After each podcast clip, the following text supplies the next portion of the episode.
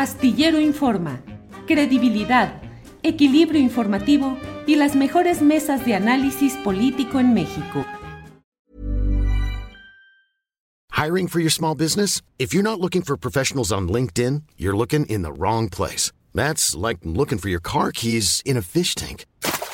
LinkedIn helps you hire professionals you can't find anywhere else, even those who aren't actively searching for a new job but might be open to the perfect role. In a given month, over 70% of LinkedIn users don't even visit other leading job sites. So start looking in the right place. With LinkedIn, you can hire professionals like a professional. Post your free job on linkedin.com slash people today. When you're ready to pop the question, the last thing you want to do is second guess the ring. At BlueNile.com, you can design a one-of-a-kind ring with the ease and convenience of shopping online. Choose your diamond and setting. When you find the one, you'll get it delivered right to your door. Go to Bluenile.com and use promo code LISTEN to get $50 off your purchase of $500 or more. That's code LISTEN at Bluenile.com for $50 off your purchase. Bluenile.com code LISTEN.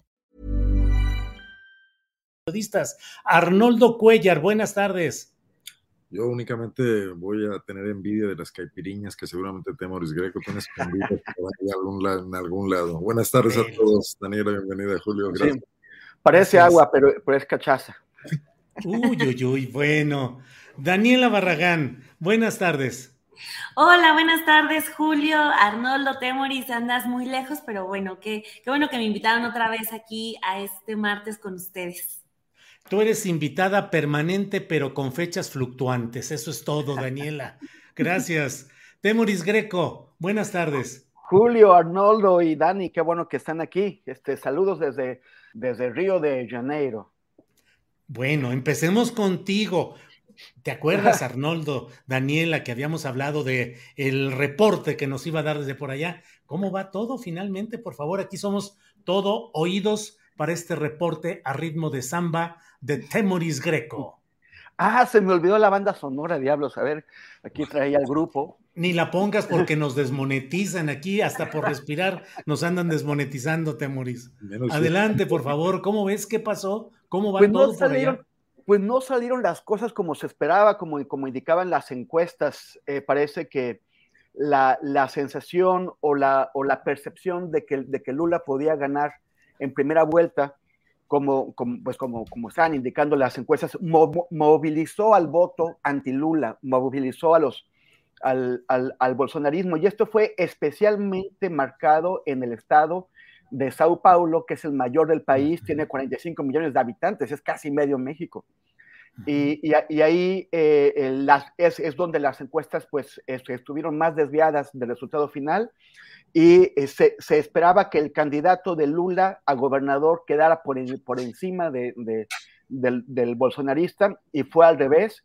De hecho, quedó, está a 15 puntos de distancia el candidato de, Lula a gobernador. Parece muy difícil que, que gane en Sao Paulo. Perdieron horrible aquí en Río de Janeiro, les dieron una paliza, pero o sea, Lula quedó 10 puntos abajo, pero su candidato a, a, a gobernador, Marcelo Freixo, un tipo bastante simpático, de una, de una izquierda, digamos, bastante limpia, del, del, mejor tipo de izquierda que, que, que, hay en Brasil. Le dieron una paliza de 30 puntos de diferencia y el candidato bolsonarista se eligió pues ya en, primera vuelta. En Minas Gerais también están bastante mal. Y Lula, estuve eh, en una conferencia de prensa que dio el viernes aquí en, en el Hotel Pesana Atlántica, en Copacabana, como a cinco cuadras de donde estoy, eh, y, ahí Lula decía que él necesitaba esos tres estados, Minas, Minas, Minas Gerais, Río de Janeiro y Sao Paulo, para poder gobernar, porque son los estados que, concentran la población y el poder económico. Pues parece que los tres los, los pierde y sobre todo queda, aunque solamente está a dos puntos de, de, de distancia del 50% más uno que necesita para, para ganar, quedó con 48. La verdad es que el esfuerzo de movilización para la primera vuelta fue tremendo, fue enorme. Y uh -huh. no es fácil sacar a tanta gente. O sea, es, es, es se ve muy complicado, hay riesgos.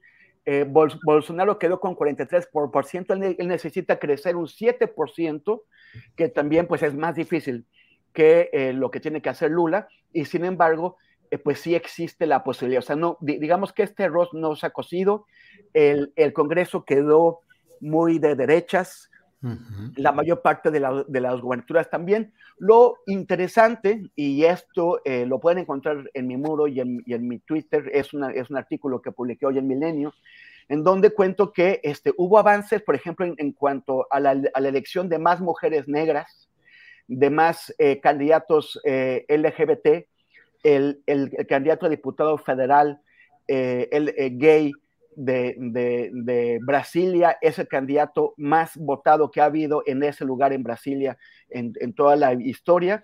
Eh, eh, salieron electas dos mujeres trans y además un experimento súper interesante que yo creo que vamos a empezar a verlo en otros sitios, las candidaturas colectivas.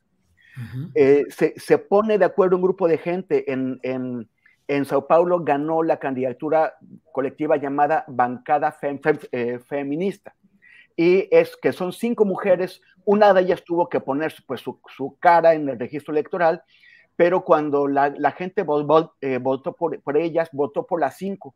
Compartieron gastos de campaña, compartieron el esfuerzo y ahora van a compartir las obligaciones y las responsabilidades del cargo. También hubo otras candidaturas colectivas en otras partes que fueron, que perdieron, pero es muy, es muy interesante este fenómeno. Bien, Temoris, pues muchas gracias. Eh, Daniela Barragán, vamos a entrar en temas ya de lo que se refiere al asunto eh, nacional inmediato luego del reporte de nuestro enviado especial, Temuris Greco, aquí en, en Hechos Astillero. No, no, no, no, no, eh, ¿Qué le ponemos? ¿Cuál será? Bueno, Capital 21, eh, que es una, es, una, es una estación, o Canal 14 o 22 o 11. mira, pongamos el Astillero Times. El Astillero Times o Astillero News o algo así, sí, de acuerdo. Astillero News.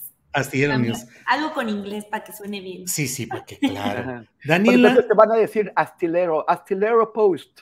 Astillero Post, Astillero Post, así es. Daniela, eh, ¿cómo ves esta discusión que se está dando acerca del uso de Pegasus que ayer denunciaron ante la Fiscalía General de la República, Ricardo Rafael, Daniel Moreno y un activista de apellido Ramos, Raimundo, creo Ramos, de, sí, de, de de Tamaulipas. De Tamaulipas, así es. ¿Cómo ves toda esta discusión? El presidente de la República hoy dijo, mm, Sedena no realiza espionaje, sino trabajos de inteligencia contra el crimen organizado.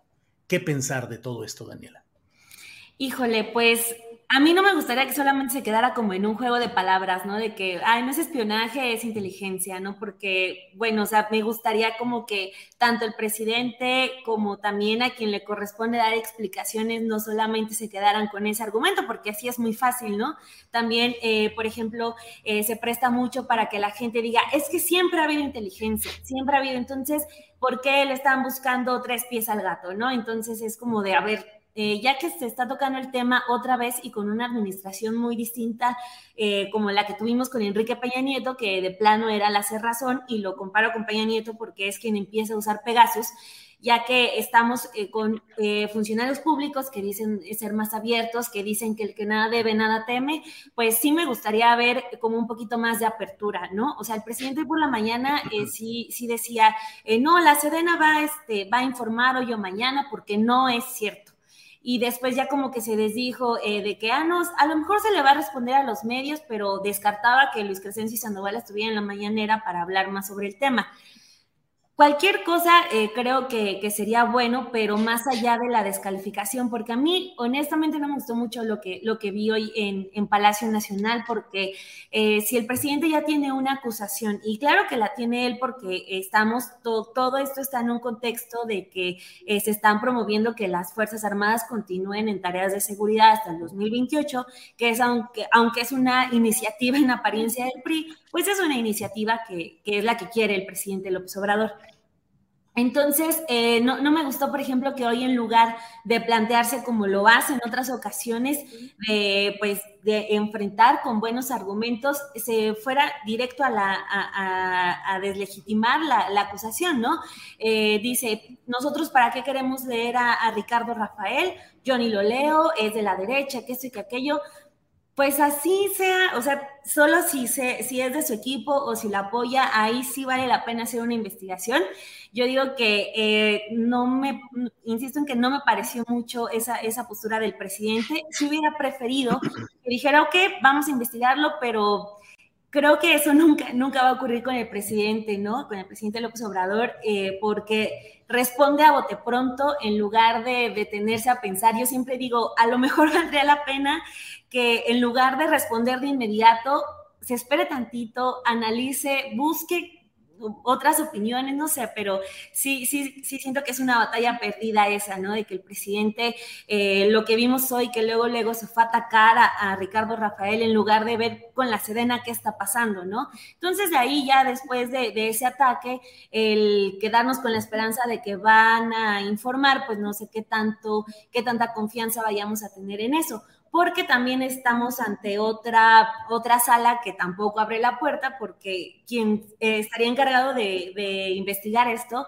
sería la Fiscalía General de la República, que pues tampoco brilla por su eficacia, ¿no? Entonces, si, vamos a tener a un presidente López Obrador que en lugar de, de ser capaz de preguntar a la Sedena por qué es eso, y le funciona para reforzar su política de mantener al ejército, de decir que el ejército es una institución de altura, que el ejército es distinto, pues en lugar de acusar o de señalar, de criticar los textos de quien está diciendo, oiga, ya me investigaron con un, este, con, eh, con la tecnología necesaria para ver si tengo Pegasus y si tengo Pegasus, en lugar de ir a preguntar al ejército, pues se queda ahí como solamente en el ataque de que, ay, son mis adversarios y esto y la derecha y esto y aquello. Entonces, pues creo que no, no es una muy buena respuesta de él y pues no sé si nos queda la confianza en que el ejército hable por fin de Pegasus, porque ahí también las cosas ya están muy concretas, ¿no? Es un... Em, programa que solamente se le vende a gobiernos, es un programa de espionaje, no de inteligencia, sino de espionaje del más alto nivel a nivel internacional. Entonces, eh, pues sí, eh, los ataques por el texto, por la postura política es lo de menos. El presidente más bien sí tendría que pedir una, una postura seria de la Sedena para compartirla, porque él insiste que el que nada debe, nada teme. Entonces, pues si lo doy en la mañana, de plano no me gustó. Bien, Daniela, muchas gracias. Eh, Arnoldo Cuellar, ¿cómo ves este tema que tiene muchas aristas? Pegasus, denuncia de dos periodistas y un activista, respuesta hoy del presidente de la República. ¿Espionaje o inteligencia son relativamente lo mismo? ¿Qué opinas, Arnoldo? Bueno, definitivamente no son lo mismo. Digo, este, este rastreo, este mapeo que hoy, por ejemplo, el país eh, da a conocer derivado de el Sedena Leaks, de los eh, funcionarios públicos, incluso de Morena o de los opositores o de hasta las activistas feministas, incluso cantantes y actrices, forma parte de un mapeo, de un perfil. Eso no lo podemos calificar como espionaje, o sea, porque se hace con lo que se publica en medios, se ordena, se investigan currículums, etcétera. Creo que es algo hasta cierto punto normal. Otra cosa es intervenir un aparato telefónico. Ese, ese es otro tema. Eh, yo creo que coincido absolutamente con Daniela en la insuficiencia de la respuesta presidencial el día de hoy, porque es un compromiso. Él, él lo estableció, que no iba a espiar en su gobierno, se deslindó de ese tipo de prácticas y la Sedena forma parte de su gobierno en este momento. Y la respuesta es absolutamente insuficiente. No tiene sentido decir que no tiene chiste espiar a Ricardo Rafael. Pues a, quién quiere espiar entonces? A Claudio X González. ¿A quién sí tendría chiste? No descalificó el hecho, descalificó a la víctima. Eh, me parece también eh, que, sí, sí dejó, a, quedó a deber muchísimo con esa respuesta del presidente. Sí tendríamos que saber si la Sedena compró Pegasus y para qué lo quiere. Y si no nos lo va a decir a nosotros en general por razones de seguridad, se lo tendría que decir a alguna comisión del Congreso. Y creo que en este momento esto es más importante que nunca por lo que se está discutiendo. Al final del día yo pondría en un, en un plato de la balanza, Julio, el tema de que la Sedena eh, es lo mismo en el gobierno de la Cuarta Transformación que en los gobiernos anteriores. Y que es un debate pendiente en este país, que nadie iba a alentar en el pasado, que en este momento está surgiendo por la circunstancia de que tiene este crecimiento, este respaldo presidencial y que los adversarios del presidente López Obrador, muchos de los cuales nunca se hubieran atrevido en el pasado a tocar con el pétalo de una cuartilla a la Secretaría de la Defensa Nacional, hoy lo estén haciendo. Y qué bueno que eso pase, porque habemos muchos, tú entre ellos, muchos, los que estamos en esta mesa, que siempre hemos pensado que la Sedena debe ser más transparente de lo que es y que sus eh, operaciones de todo tipo tienen que respetar la ley. Y que si esto no pasa, tienen que someterse a tribunales y no solo a los militares. Ahora bien, si esta situación, el hecho de que el, el, peso de ese iceberg en el, en el aparato de poder mexicano permanezca igual antes que después de lo que pasó en julio del 2018, eh, nos trae a cuento la posibilidad de discutirlo a profundidad, me parece que es un hecho positivo. Creo que incluso involuntario de lo que el presidente quiere.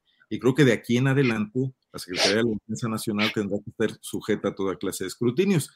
Incluso veo que por ahí va la negociación en el Congreso, claro, con los diputados que tenemos, pues, que, luego eh, tampoco son muy escrupulosos a la hora de supervisar pero que por lo menos podría dar un avance a lo que ha ocurrido en el pasado, donde era intocable sus leyes, sus reformas, sus presupuestos. Arnoldo, bien. Eh, Temoris Greco, ¿qué opinas sobre este tema? Más que hablado ya con Daniela y con Arnoldo, pero esencialmente, ¿cuál es tu punto de vista respecto a la postura del presidente de la República y el peligro que significa Pegasus para toda actividad o vida con aspiraciones democráticas o predemocráticas, si fuera el caso nuestro. Temoris. Pues yo, este, lo que dijeron los compañeros, ah, no, está para acá, pero no, o sea, bueno, estoy muy de acuerdo con ellos. Eh, quiero recordar, en, junio de 2017, durante el gobierno de Peña Nieto, eh, un grupo de periodistas y de activistas presentaron una denuncia pública por el espionaje. Fue cuando se descubrió eh, el tema de Pegasus, este espionaje. Presentaron una denuncia pública y se quejaron este, en la PGR, de la PGR. Y em, yo, yo no hubiera esperado en ese momento que el presidente de la, de la República actuara como jefe del Estado y no como jefe de, de facción y dijera, esto se tiene que investigar, en mi gobierno no podemos estar espiando a nadie, entonces para asegurarnos de que no se está espiando a nadie, esto se tiene que investigar y que, y que, que defiendan también eh, y que, que, protejan los derechos de las, de las personas así. Pero en lugar de eso, reaccionó a la defensiva y esa defensiva que es ataque. Acusó a las personas que se estaban, que habían sido espiadas, las acusó de, querer atacar a su gobierno y las descalificó. O sea, no actuó como jefe de Estado. Y lo que estamos viendo que hizo hoy el presidente López Obrador es exactamente lo mismo que hizo Enrique Peña Nieto. En lugar de, de ponerse por encima de estos conflictos y actuar como jefe del Estado y pedirles a las instituciones que protejan a las personas que se están quejando de ser espiadas, las atacó dijo que era un ataque a su gobierno y además las, las descalificó. En el caso de, Ricardo Rafael, que yo creo que los cuatro aquí que este, estamos conversando conocemos, es un periodista de, de izquierdas en primer lugar. Es un periodista muy serio, muy profesional, que no no, no se deja llevar por consignas y es crítico. Si el presidente cuando Ricardo Rafael se queja de que, de, que, de que lo espían, si el presidente, en lugar de pedir que se protejan los derechos y la privacidad de Ricardo Rafael, lo descalifica llamándole simpatizante de la derecha, o sea, pues entonces cualquiera de nosotros, en cualquier momento que hagamos una crítica que llegue a los oídos del presidente, nos van a acusar de derechistas también, como ya lo están haciendo eh, ahora en, en, Twitter en particular porque me pareció indignante la forma en que echaron del zócalo a Denise Dresser. Eh, lo, lo, lo, lo, dije en Twitter y ahora pues soy ya este, el aliado del Partido de la Maldad. El caso es, esto ya hace mucho tiempo que se viene arrastrando. Es cierto que no hay manera, con los medios de los que disponen las personas que se quejan, no hay manera de demostrar que Pegasus lo está usando el gobierno para espiarlos a ellos. Y ese es el problema. En noviembre de 2019, Luis Fernando García, que, dirige una organización que, se llama Red por los, Derechos Digitales, de 3 d fue, fue a, la, mañanera y le preguntó al presidente, le, dijo, bueno, ¿qué pasó con Pegasus? O sea, ya lleva usted casi un año en, la, presidencia y todavía no se sabe qué pasó con el Pegasus que, que, em, que, estaba en la PGR. No se ha informado quién lo tiene, cuánto se pagó, no se ha investigado a los funcionarios responsables de una compra que además parece que fue fraudulenta, porque para variar hubo comisiones corriendo por todos lados, eh, que, los funcionarios que ordenaron que Pegasus se usara contra civiles que no habían cometido ningún crimen, como espionaje político. No, no se hizo nada. La, fiscalía de Alejandro Gersmanero, para variar, no hizo absolutamente nada. El presidente entonces prometió informar públicamente en la mañanera. Dijo, vamos a averiguar qué es lo que pasa con este software Pegasus. Y dijo que ya no se usaba en su gobierno, de que no se usaba por completo. O sea, a mí me pareció un despropósito que disponiendo de ese software no se use para investigar al montón de criminales que tenemos por todos lados. Ese es el objetivo del software. Él dijo que no se usaba por completo. Y lo que no sabíamos ahora lo descubrimos gracias a lo de las guacamayas, es que la Sedena ya había contratado este software. Cuando Andrés Manuel dijo que no se estaba usando, ya la Sedena lo había contratado. Yo no sé si el presidente tenía conocimiento de ello o no, pero ya su gobierno lo, lo, está empleando.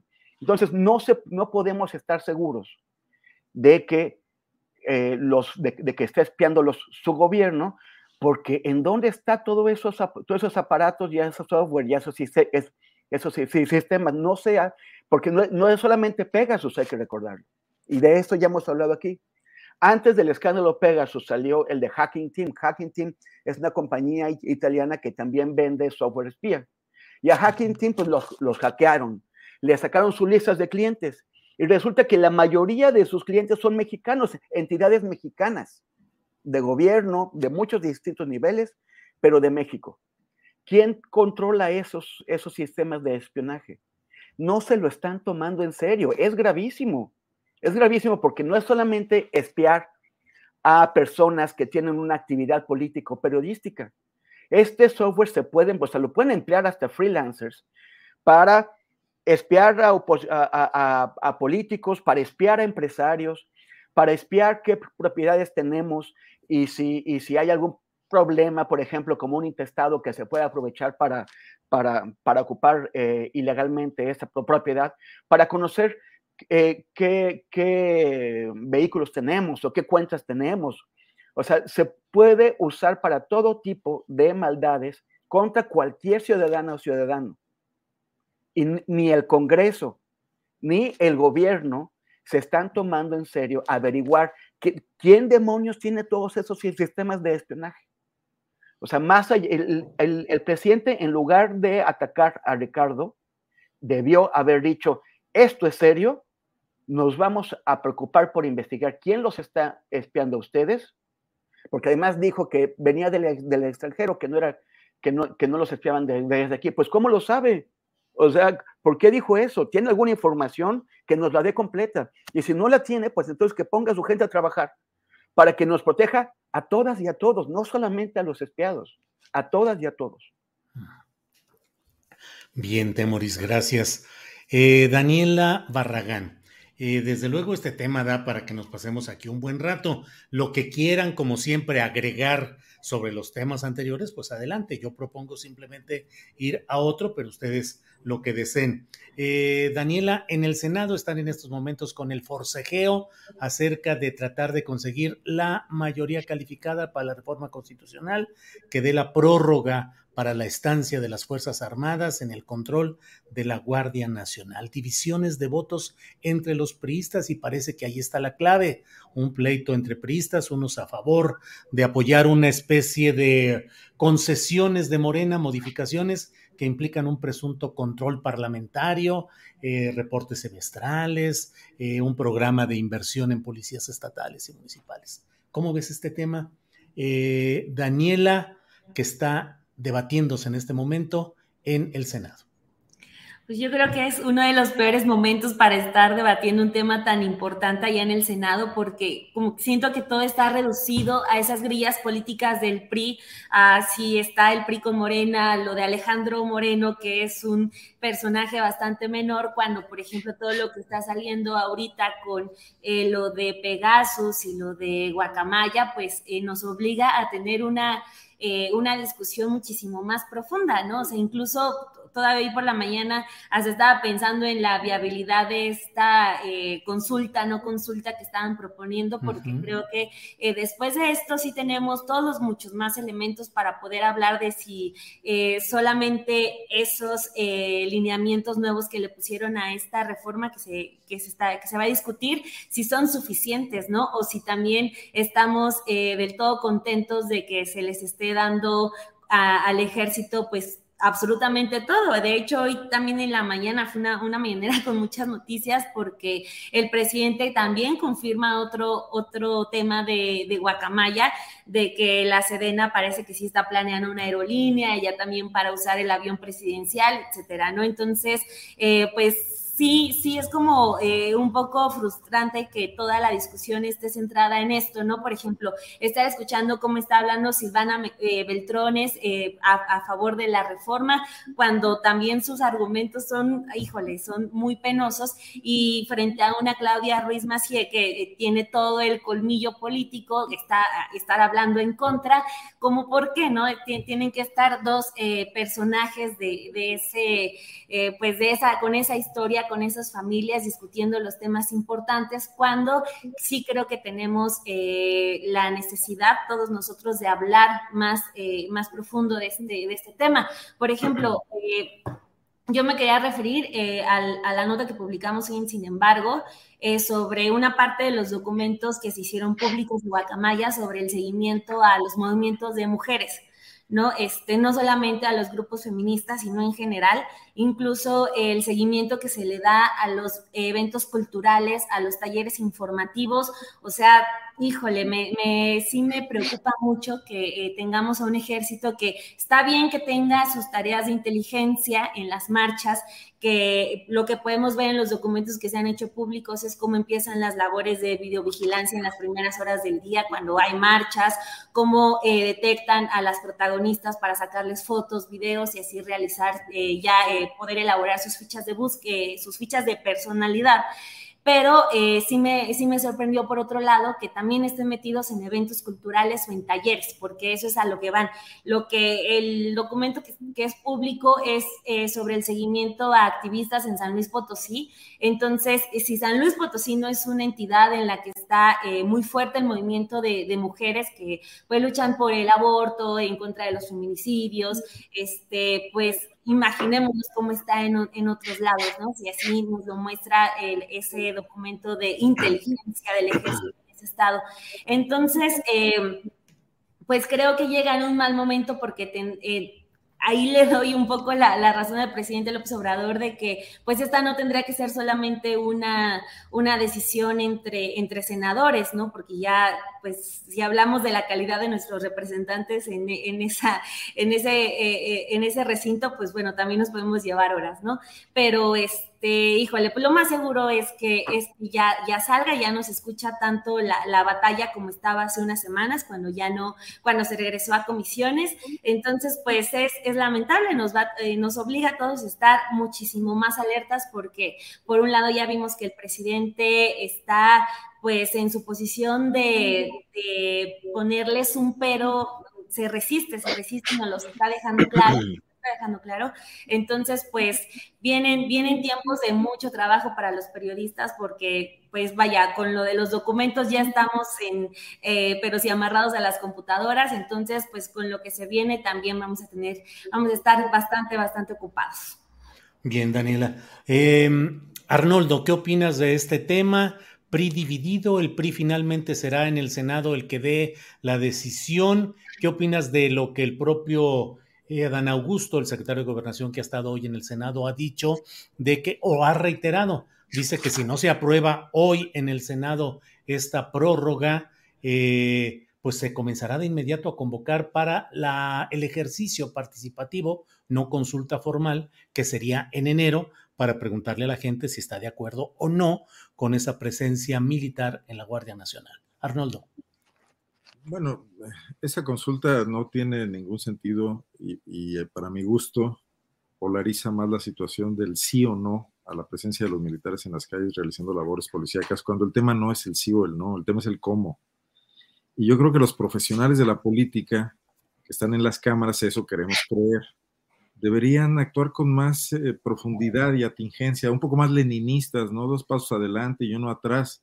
Yo creo que es un buen momento para que se obtengan concesiones, no al presidente López Obrador, desde luego, sino de las Fuerzas Armadas, que son el verdadero poder al que aquí estamos abordando. El tema sería eh, que rindan más cuentas, lo que decía yo hace un momento, y si es mediante mecanismos legales, producto de la necesidad que hay en este momento de darles ese fuero constitucional para que actúen a nivel policial, que además es necesario que prosiga porque no hay nada que lo sustituya en este momento y que además tenemos que estar conscientes de que hasta ahora no lo han hecho bien y que tendrían que mejorarlo, llámese Guardia Nacional, que no deja de ser un ramal, independientemente de cómo queramos verlo, son soldados vestidos de manera diferente, no, no han reclutado civiles ni han formado civiles y desecharon a los que estaban en, las en la Policía Federal. Entonces, el tema sería avanzar en ese camino, sería la discusión que tendríamos que estar viendo. Si los senadores no logran esto, si vamos a una reforma que va a estar deslegitimada por el hecho de que la organiza el mismo que quiere ya un resultado previsto, eh, pues eh, entonces vamos a terminar perdiendo el tiempo miserablemente en este fin de sexenio para no avanzar en la solución a uno de los problemas más graves que tiene el país en este momento, ¿no? que es el de la, de la seguridad y la violencia, porque no solo es inseguridad, no nada más te roban, en los estados te están matando, te están asesinando, hay masacres eh, y, le puede tocar a cualquiera, ¿no? Yo, no, no es un tema entre los criminales ya en este momento, ¿no? Entonces yo creo que este, este es un asunto que ya no tendría por qué estar siendo pos, pospuesto y en el que tienen injerencia todos los actores políticos, la oposición que logró frenar esa iniciativa eh, parlamentaria del presidente, el, la, la, la, velocidad con la que iba antes del 2021, pero no para, no para trincherarse nada más y volverlo electoral también, que no les está funcionando, al contrario, creo que, les, que le funciona mejor al presidente el atrincheramiento de la oposición, precisamente para mantener a su base social movilizada y responsabilizando a los de enfrente de los resultados que nos están dando, ¿no? Es el peor papel el de la oposición. No ejercen el poder, pero terminan teniendo la culpa de lo que el poder no hace por una gran falta de inteligencia política. Ryan Reynolds here from Mint Mobile. With the price of just about everything going up during inflation, we thought we'd bring our prices down. So to help us, we brought in a reverse auctioneer, which is apparently a thing. Mint Mobile unlimited premium wireless. Ready to get 30, 30, bit to get 30, bit to get 20, 20, 20, bit to get 20, 20, bit to get 15, 15, 15, 15 just 15 bucks a month. So, Give it a try at mintmobile.com/switch. slash $45 up front for 3 months plus taxes and fees. Promo for new customers for limited time. Unlimited more than 40 gigabytes per month slows. Full terms at mintmobile.com. Hiring for your small business? If you're not looking for professionals on LinkedIn, you're looking in the wrong place. That's like looking for your car keys in a fish tank. LinkedIn helps you hire professionals you can't find anywhere else, even those who aren't actively searching for a new job but might be open to the perfect role. In a given month, over 70% of LinkedIn users don't even visit other leading job sites. So start looking in the right place. With LinkedIn, you can hire professionals like a professional. Post your free job on linkedin.com slash people today. Bien, Arnoldo. Temoris, en el fondo, ¿estamos en presencia de qué? se ha anunciado que la Marina va a encargarse de los asuntos migratorios en el Aeropuerto Internacional de la Ciudad de México. Se ha anunciado también, ha reconocido el propio presidente de la República, que se piensa en tener una línea aérea de la Secretaría de la Defensa Nacional. En el fondo, Temoris, es un proyecto de instalación del poder militar como otro de los poderes concurrentes en el Frente Amplio de Morena con implicaciones políticas, sociales y económicas. ¿Crees que esto pueda trastocar el esquema de lucha política y electoral que tenemos y que el ejército o las Fuerzas Armadas se puedan convertir en un factor decisorio de inhibición o de impulso de candidaturas, por ejemplo?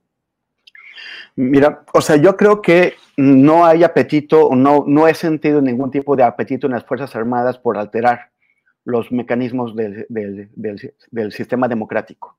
Sí por imponer sus fueros, por ejemplo, en el caso de la justicia.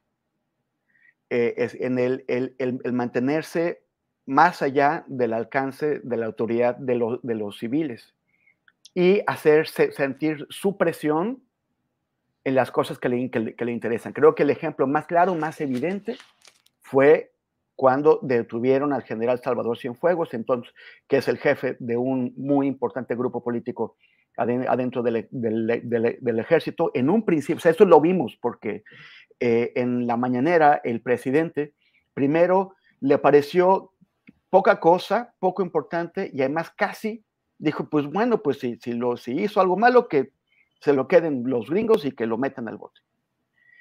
Pasó un fin de semana y regresamos y ya era prioridad de la política exterior de México sacar al, al general Cienfuegos.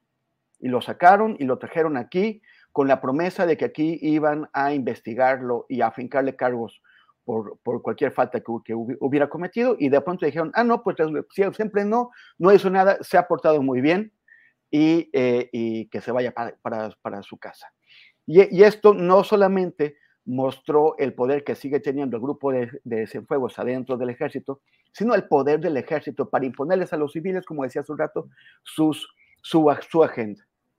Y, y, este poder no, no hace más que crecer. Cualquier presidente de la, de la República en el futuro, aún sin, aunque no se apruebe la, extensión de, la, presencia de las Fuerzas Armadas en, las calles, sí, va a seguir Sedena al frente de la Guardia. Cualquier presidente que quiera tener una política de, seguridad que, que, que, funcione, va a necesitar tener muy de cerca a los militares, escucharlos y hacerles favores, porque, porque si no, no van a estar con él. Y, y, y el peso también está creciendo en la, en la, economía. Yo cubrí por bastante tiempo lo que estaba pasando en, en, en Egipto entre 2011 y, dos, y 2014 con la revolución, con el gobierno de las Fuerzas Armadas, con el gobierno de los hermanos mus, mus, mus, musulmanes y finalmente con el golpe de, de Estado que impuso la dictadura de, de Al-Sisi. Y ahí el, gran parte de la economía del, del, país está en manos de las Fuerzas Armadas. Si uno quiere hacer negocios en Egipto, tiene que quedar bien con las, con las Fuerzas Armadas. Y esto per, permite que las, que las Fuerzas Armadas estén presentes en todos los ámbitos de la, de la vida social y política y cultural. Queremos algo parecido en México. No digo que vayan a dar un golpe de, de Estado, pero sí que un, un, cuerpo organizado, disciplinado, vertical, que no rinde cuentas, que está más allá de, la autoridad de los, civiles, pueda estar eh, ejerciendo presión e imponer sus intereses políticos, económicos y, económicos a las, autoridades electas por la gente. Bien, Temoris. Eh, eh, se ha aprobado en el Senado ya que haya eh, un agregado, adenda se le nombra eh, en la jerga, en la jerga legislativa, eh, para que con modificaciones al dictamen que anoche fue aprobado por las comisiones correspondientes, puedan los senadores de oposición aprobar, votar a favor de lo que se está proponiendo. Son una serie de modificaciones al tema de los transitorios, en los cuales fundamentalmente se insiste en que la presencia de las Fuerzas Armadas debe ser extraordinaria, regulada, fiscalizada, subordinada y complementaria. Digo, nada muy distinto de lo que estaba desde 2019 y que no se cumplió y por eso se está llegando a este momento. Además, una serie de consideraciones relacionadas con la entrega de un fondo presupuestal a ejercerse en 2023 para el apoyo de fuerzas policíacas municipales y estatales. Se supone, se dice que a partir de este agregado, eh, que es una especie de aceptación de un control parlamentario sobre las Fuerzas Armadas en el tema de la Guardia Nacional, podrían conseguirse los votos y dicen que falta un voto de opositores para que sea aprobada esta propuesta modificada. Bueno, Daniela Barragán, Daniela, el informe de gobierno de Claudia Sheinbaum, Auditorio Nacional, una escenografía notablemente favorable, luz cenital sobre ella, invitados atrás, gobernadores invitados, miles de personas coreando presidenta, presidenta. Si no fuera porque la política es tan cambiante, Daniela, yo diría, este arroz femenino ya se coció, pero faltan muchas cosas. ¿Cómo viste lo del informe y cómo ves la figura de Claudia, Daniela?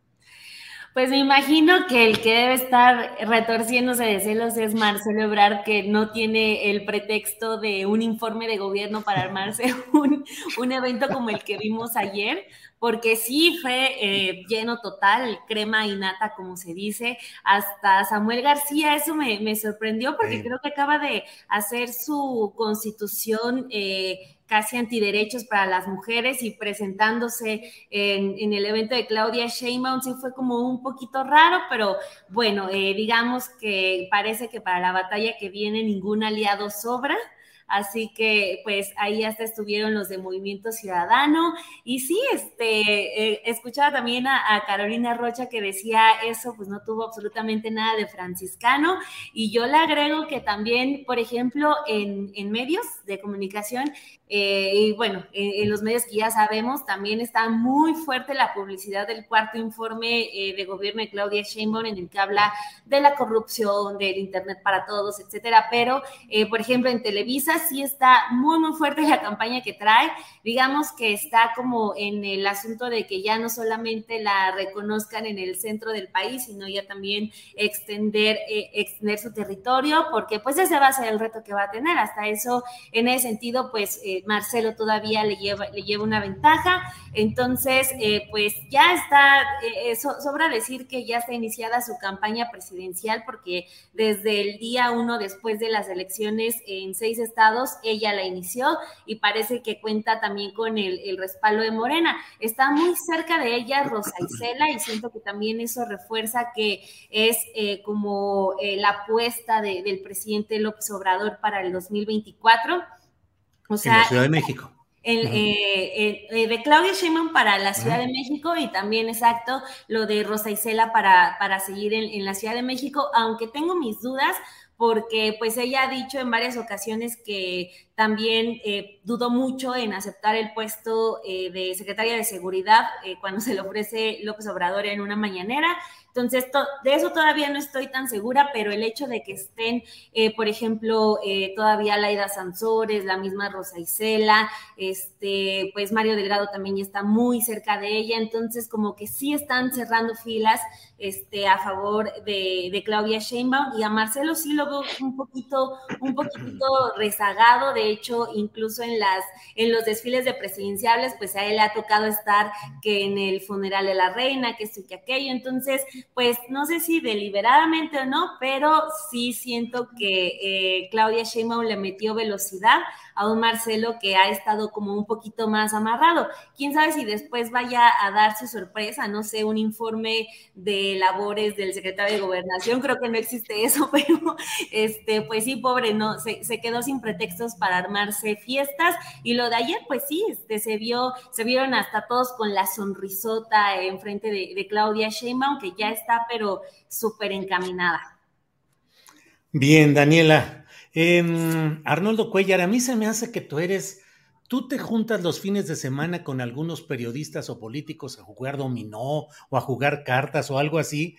Te lo pregunto porque hay, así se me antoja como para estar en una mesa con cubilete o con dominó y decir, oye, el presidente López Obrador nos está engañando con la verdad. O sea, de veras es Claudia Sheinbaum. Y aunque le demos vueltas y más vueltas y más, ¿Nos está engañando con la verdad, Arnoldo? Sí, lo No te vayas a ahorcar con la mula de seis, ¿eh?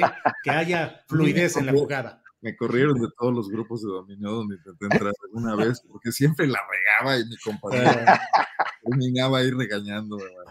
me creó un síndrome del impostor que ya. Ah.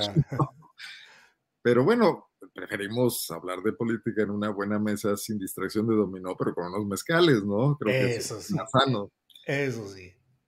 Mira, Julio, yo creo que ya no debemos hacernos muchas cruces, o sea, tiene todo el respaldo, es la hija, no es la hermana, todas las teorías clásicas de don Adrián Layú y los viejos analistas del tapadismo, de que así ocurría la sucesión presidencial, se están dando. Y es lamentable, porque pues, no estábamos en una dinámica de cambio, no tenemos una democratización. O sea, los panistas nunca le entendieron al tapadismo y por eso ocurrieron aquellas tragedias de la de Felipe Calderón y que se lanzó por la libre y luego Felipe Armando, a, bueno, el verdadero tapado de Felipe Calderón terminó siendo Enrique Peña Nieto, ¿no? Había un presidencial de por medio, como hoy se encargó de recordar el, presidente López Obrador. Pero López Obrador le entiende muy bien. Yo he dicho que es un político Ruiz Cortinista. Y, lo sostengo, pues, porque, porque maneja eso con, con, con, una habilidad extrema. Es la psicología de la clase política mexicana, incluyendo aquí a todos los partidos políticos, ¿no?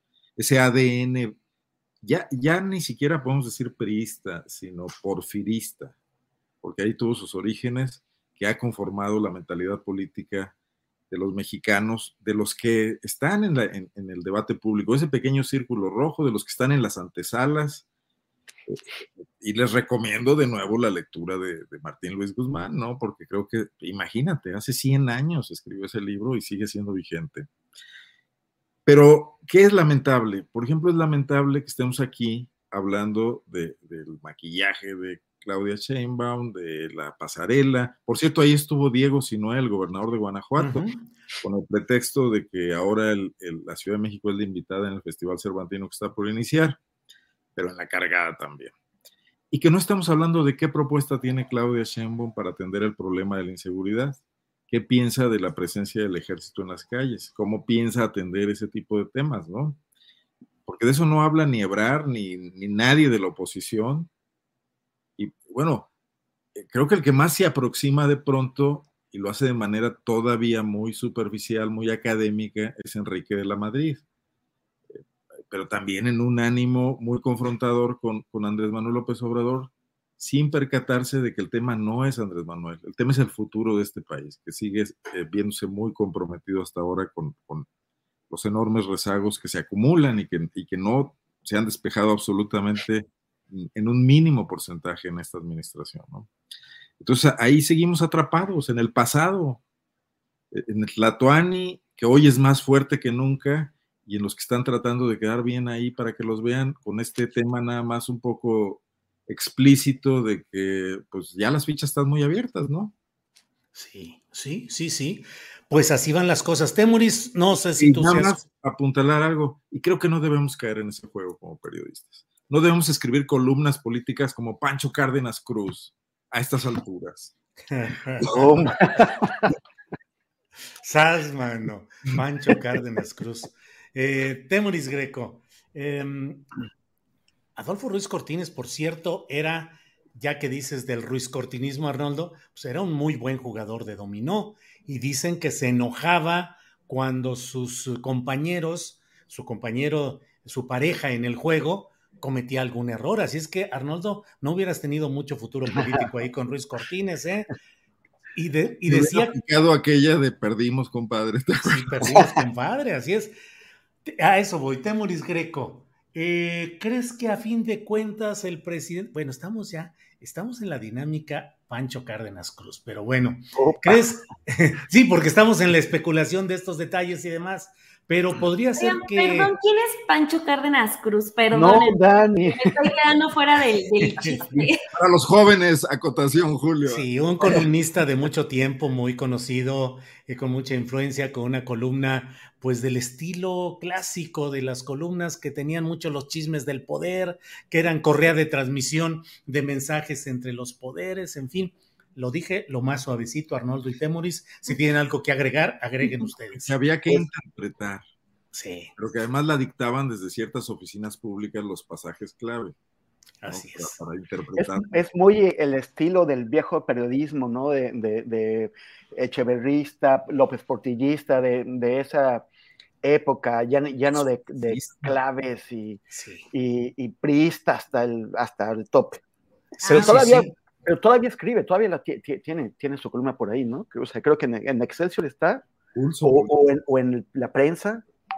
No sé dónde esté, la verdad, no sé. Ahorita lo buscamos.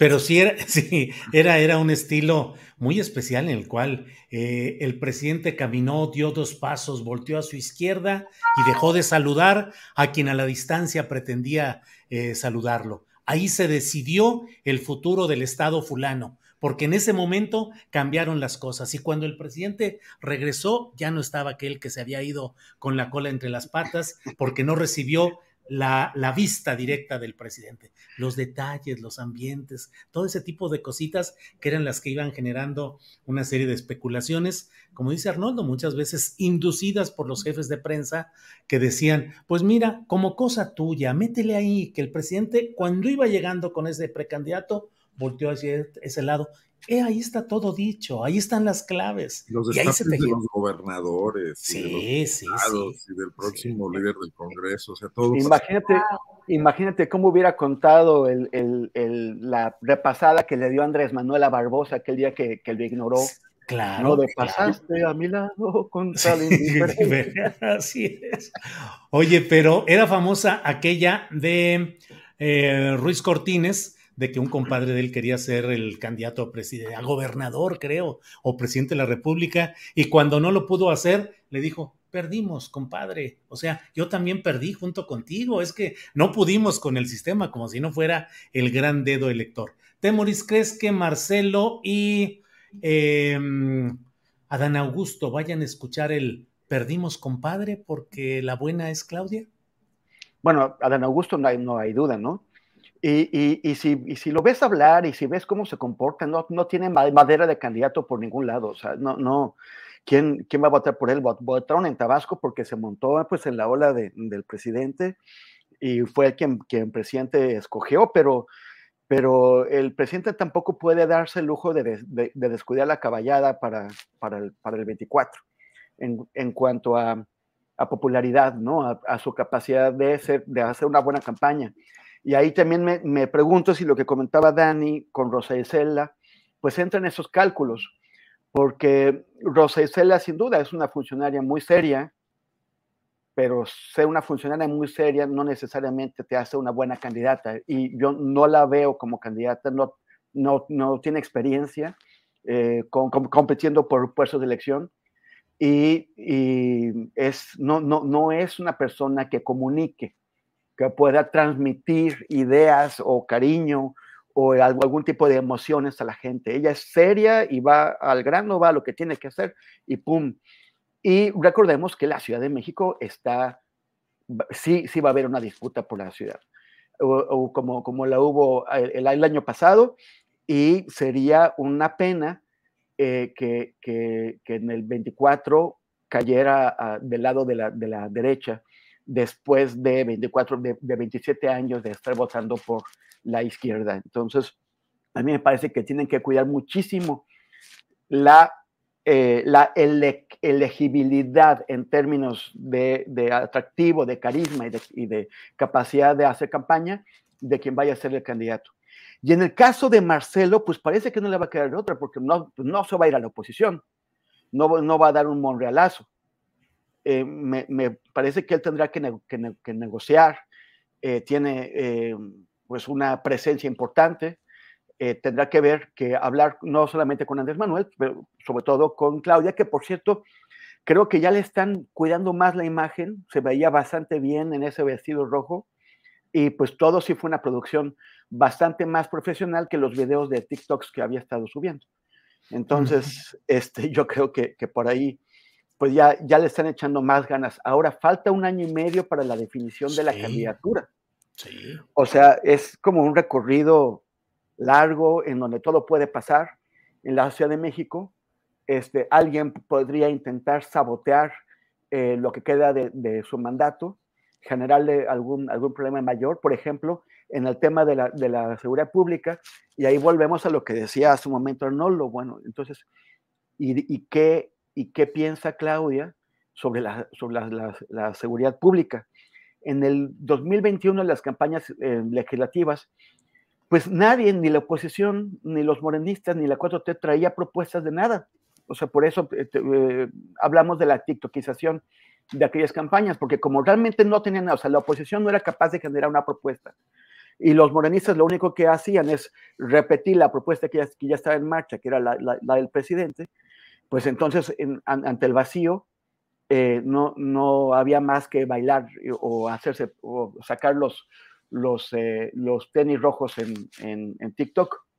Pero bueno, pues ahora sí tendrán que ver para, para el 24, sí tendrán que decir algo, sí tendrán que, que generar una, una propuesta que avance que, que no sea solamente repetir eh, lo, que, lo que hizo Andrés Manuel, sino que vaya más, porque ya será otro México el del 24 muy distinto al del, al del 18. Bien, eh, pues estamos ya en la parte venturosa de estas mesas, que es la de los postrecitos. Lo que quieran agregar son las 2 de la tarde con 58 minutos. No se vayan quienes estén aquí, todavía tendremos algunas noticias de lo que va sucediendo en el Senado y algunos otros temas. Pero, Daniela, lo que quieras agregar en este postrecito que nos pueden tocar dos minutitos a cada quien. Daniela. Bueno, primero, pues sí me voy a hacer promoción. Eso, está bien, adelante. Con, la nota que les comentaba hace rato sobre lo que publicamos de, en sin embargo, de los guacamayas, eh, sobre el seguimiento a, las marchas feministas. Y la otra que también, bueno, está en un medio poblano que se llama Ambas Manos, que también ya pueden encontrar en Sin embargo, sobre pues eh, asesinaron a otra madre buscadora, a Blanca Gallardo, que fue asesinada con 10, eh, le dieron 10 disparos allá en Puebla. Y pues bueno, ella estaba buscando a su, a su hija desaparecida. Y pues bueno, el seguimiento debería ser mejor a, a quienes desaparecen mujeres en lugar de las mujeres que están en las calles protestando. Eso sería todo. Bien, Daniela. Em, Arnoldo Cuellar, postrecito, por favor. Micrófono.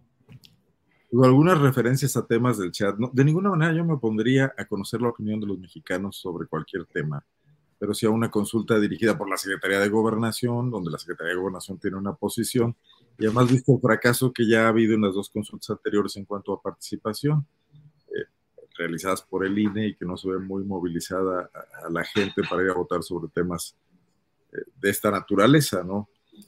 Pero bueno, por otra parte, me preguntan insistentemente que qué pasa en el Callejón del Beso y yo ya me informé. Ah, Resulta que el alcalde de Guanajuato está amenazando con clausurar el icónico lugar porque dice que es como porque se, dan besos. Se pelean los dueños de los dos balcones porque es una lata, los fotógrafos llevan ahí a la gente, le piden que se suban, son, son domicilios particulares y una de las dueñas colocó una manta protestando contra estos abusos de los guías de turistas lo cual hizo que ya nadie se quisiera tomar fotos ahí y hoy el alcalde amenaza con que va a, tomar medidas muy serias. No sé cuáles pueda tomar, porque debería organizar un, un besatón o algo así, ¿no? Claro, un besatorio, besatorio oficial, o bien la señora que está protestando podría hacer un museo o una sala de besos, ahí besos múltiples, besos con variedad internacional, por ejemplo. Falta a veces el pero eso,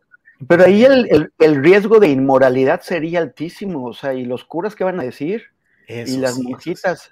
O sea, este es muy folclórico, aunque es panista y, le apuesta totalmente al tema en redes y es experto en TikTok y esas cosas, imagino que se las arreglaría. Pero finalmente, ya en temas más serios, estoy leyendo que la Guardia Nacional en Irapuato, eh, por petición de la alcaldesa panista Lorena Alfaro, intervino hoy a la policía porque cesaron a 100 policías de Irapuato tenemos a los diputados del PAN de Guanajuato oponiéndose sistemáticamente en el Congreso de la Unión a estas decisiones, mientras sus alcaldes aquí echan mano de la, de, la Guardia Nacional y de los militares, etcétera, para resolver los problemas que no resuelven con sus policías. Bien. Eh, Temoris, eh, postrecito, y ahorita lo que menciona Arnoldo, hay países, tú que eres un trotamundos, en los cuales eh, pues se propicia el ejercicio libre de la sexualidad en parejas, justamente con eh, pues una, una, mayor libertad, como que eso nos falta también en lugares de México y de la propia Ciudad de México. Ah, ¿Hay lugares así que tú hayas conocido, Temoris, en otros países? O sea, tú quieres más que un besatón.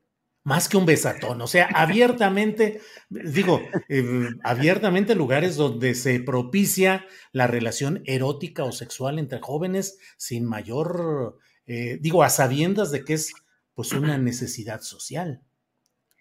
Sí, este, bueno, no, sé, mira, aquí en Río, en, la playa de, de, Ipanema, que pues es, realmente es muy urbana, ¿no? O sea, es, es playa y luego hay una avenida, hay unos edificios enormes y, no, no sé qué, pero tú ves que eh, los, los cariocas, y los, los cariocas no son todos los azuleños, son la, gente de, Río. Los cariocas son como bastante más despreocupados al momento de, de, andar por la calle, de presentarse, de tocarse, son muy, son muy dicharacheros, todo el mundo te habla, este, son muy tocones, y es parte de, un estilo de vida pues más, este, más abierto, yo, yo creo. No, no, no, obviamente el, gobierno no, no, promueve nada de, de, eso que dices, pero este, porque si no, pues aquí también, aquí los, los moralistas, moralistas no son los curas católicos, son los pastores evangélicos y son gruesos. Pero, pero, pero sí, hay, sí hay otro tipo de, actitudes. Y lo que quería contar sobre, mi, sobre de, postrecito es que, bueno, yo no, yo no he podido poner atención a todo el tema de la guacamaya, que es pues muchísima información, pero un amigo que sí está trabajando sobre eso, sí está investigando en esos papeles, resulta que encontró este, un monitoreo que hicieron de una entrevista que di yo todavía, o sea, nada más me, pasó la, captura de pantalla, no, no, no sé exactamente cuál es, pero dice entrevista vía Zoom al periodista independiente y al escritor Temoris Greco, quien comentó sobre la trayectoria del general Alejandro Saavedra Hernández, quien se encuentra implicado en el caso Ayotzinapa. Y y, bueno, a, mí no me, no me, sorprende que haya este monitoreo, es normal en las instituciones públicas que hagan un monitoreo de medios para ver lo que se dice de ellas o de sus integrantes, eso es normal. Lo que me llama la atención es quién lo hizo. O sea, dice grupo de audio y video de la subsección de información perteneciente a la S-2 INTL, que parece como internacional, y luego Estado Mayor de la Defensa Nacional que se supone que ya no existía. O sea, si, si esta entrevista, o sea, porque no, no tengo la fecha, pero si es por el tema y sobre todo porque la entrevista fue vía Zoom, pues es reciente, o sea, es, de, es desde que empezamos a usar Zoom para las entrevistas, es de la época de la, de la pandemia. Eh, y, y, pues no, no que había desaparecido el, el, Estado Mayor, pues ahí hay una, una señal de vida, será, será interesante ver qué sale después sobre eso. Bien, pues a los tres, muchas gracias. perdón. Sí. Creo que el Estado Mayor de la Secretaría de la Defensa era uno, un órgano de gobierno o de generales. Ah, y distinto del Estado Mayor presidencial. que en el diseño clásico es una forma de equilibrio por aquello de los golpes de Estado, de, la época postrevolucionaria. De, de la Guardia Pretoriana. Así es, coronel Cuellar, es cierto todo lo que te he dicho, exactamente. Daniela, gracias, buenas tardes, gracias por estar con nosotros. No, gracias a ti, Julio, Adriana, y un saludo a Arnoldo y Temoris, que tengas buen regreso y buena cobertura todavía ahí en Brasil. Pues bueno, nos vemos muy pronto y dejen su like a todos. Dejen su like. Arnoldo, gracias y buenas tardes. Gracias. Y el mejor comentario del chat hoy fue el que dijo: ¿Para qué espera Ricardo Rafael? Espien a Temoris Greco, tiene más información. Claro, ahí sí. Temoris, gracias y buenas tardes. Oye, Julio, este coronel Cuellar no, no es el coronel que, que, aparece en los chats de Ayotzinapa, ¿no, verdad? No, no, no. No, no, no. no, no, no, no, nos lo vayan a, confundir y a meter al. No, puede parecerse más al coronel Sanders, el de estos. Exactamente. Oye, ¿haces buen pollo, Arnoldo? ¿De veras? Bueno, bueno. Muchas gracias y eh, como siempre eh, invito a seguirnos a, todos los que estamos aquí. En mi caso es arroba temoris en Twitter y en Instagram y facebook.com diagonal temoris para que vean también las transmisiones en vivo que estuve haciendo del, día de la elección aquí en, en Río y textos y comentarios y todo eso ha estado este, mi, Facebook y mi Twitter han estado como tanga brasileña. Ándale. sí, sí. Muy vistos o muy poquito. se ve mucho, se ve mucho. Se ve mucho. Esta fue una pornomesa. Esta. Sí, pornomesa, sí, eh, así es. Daniel Arnoldo Temoris, muchas gracias, nos vemos pronto. Gracias, hasta luego. Hi, I'm Daniel, founder of Pretty Litter. Cats and cat owners deserve better than any old-fashioned litter. That's why I teamed up with scientists and veterinarians to create Pretty Litter. Its innovative crystal formula has superior odor control and weighs up to 80% less than clay litter. Pretty Litter even monitors health by changing colors to help detect early signs of potential illness. It's the world's smartest kitty litter. Go to prettylitter.com and use code ACAST for 20% off your first order and a free cat toy. Terms and conditions apply. See site for details. When you make decisions for your company, you look for the no brainers. If you have a lot of mailing to do, stamps.com is the ultimate no brainer. Use the Stamps.com mobile app to mail everything you need to keep your business running with up to 89% off USPS and UPS. Make the same no brainer decision as over 1 million other businesses with Stamps.com. Use code PROGRAM for a special offer. That's Stamps.com code PROGRAM. Para que te enteres del próximo noticiero, suscríbete y dale follow en Apple, Spotify, Amazon Music, Google o donde sea que escuches podcast. Te invitamos a visitar nuestra página julioastillero.com.